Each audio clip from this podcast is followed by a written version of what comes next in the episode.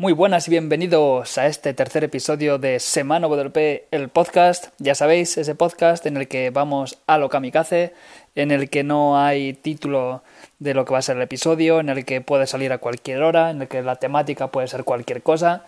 Así es, aquí estamos. Lo primero de todo quiero deciros que recordaros que la semana que viene tenemos la sexta edición de Semana WP con vídeos totalmente gratuitos y hablaremos sobre el plugin de Advanced Custom Fields y estoy seguro que aprenderéis un montón, así que no os lo perdáis en semanawp.com.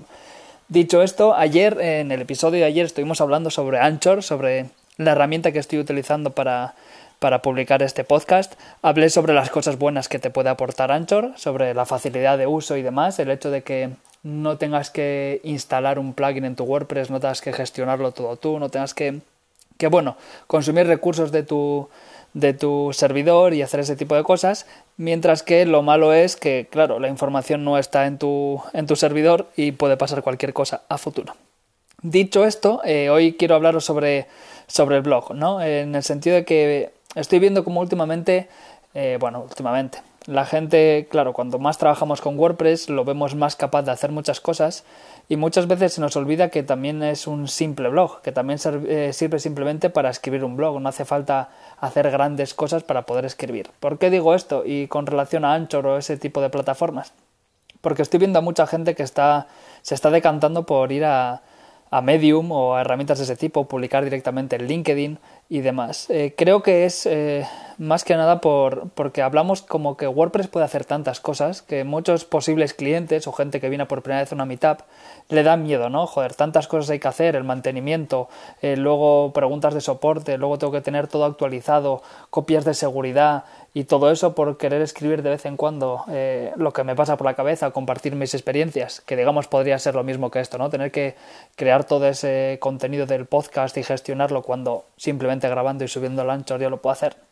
Así que creo que somos los primeros, si nos dedicamos al mundo del desarrollo web, al mundo web y tenemos clientes o asistimos a eventos, que no nos tenemos que olvidar que WordPress es, es, sirve perfectamente para tener un blog, un simple blog, no hace falta comerse la cabeza. Y si estás pensando en lanzar un blog, no, no le des muchas vueltas, no pienses que tengas que tener un plugin de SEO y tiene que ser perfecto, que tienes que tener un plugin que luego lo que hace es eh, volver a publicar tus eh, posts antiguos para llegar a más gente, que lo tienes que conectar con tus redes sociales, que tienes que automatizar cosas.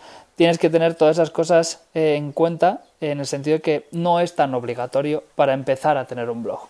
Es importante a largo plazo ir mejorándolo, por supuesto, faltaría más, pero que tengáis en cuenta que si estás pensando en lanzar un blog o un cliente quiere un simple blog, un simple blog WordPress eh, es ideal, simplemente necesitamos la base, eh, un tema sencillo que empiece a escribir que, o empezar a escribir y de vez en cuando hacer una copia de seguridad si queréis con algún plugin gratuito que puedes instalar en tu WordPress y lo hacen automáticamente y listo, sin tener que complicaros la vida. Así que este episodio va sobre eh, lo sencillo que es WordPress realmente, que no nos tenemos que comer la cabeza. Tened en cuenta que si utilizáis herramientas externas estáis atados a lo que estas herramientas digan. Si, por ejemplo, tenéis un blog en Medium, alguna vez he entrado algún artículo que me ha parecido interesante y Medium me ha empezado a decir que, que, si te tienes que registrar o que tienes que pagar o que no puedes leer tantos. Y eso al final lo que va a hacer es que la gente no consuma artículos en Medium y tú como como persona que está escribiendo ahí, pues llegues a menos gente. Así que dicho esto, espero que te haya resultado interesante esta reflexión. Espero que si estás pensando en lanzar un blog, un blog, pues te animes a hacerlo con WordPress, que no le tengas miedo. Y nos escuchamos mañana. ¿Sobre qué? No tengo ni idea, pero mañana nos escuchamos. Cuidaros, hasta luego.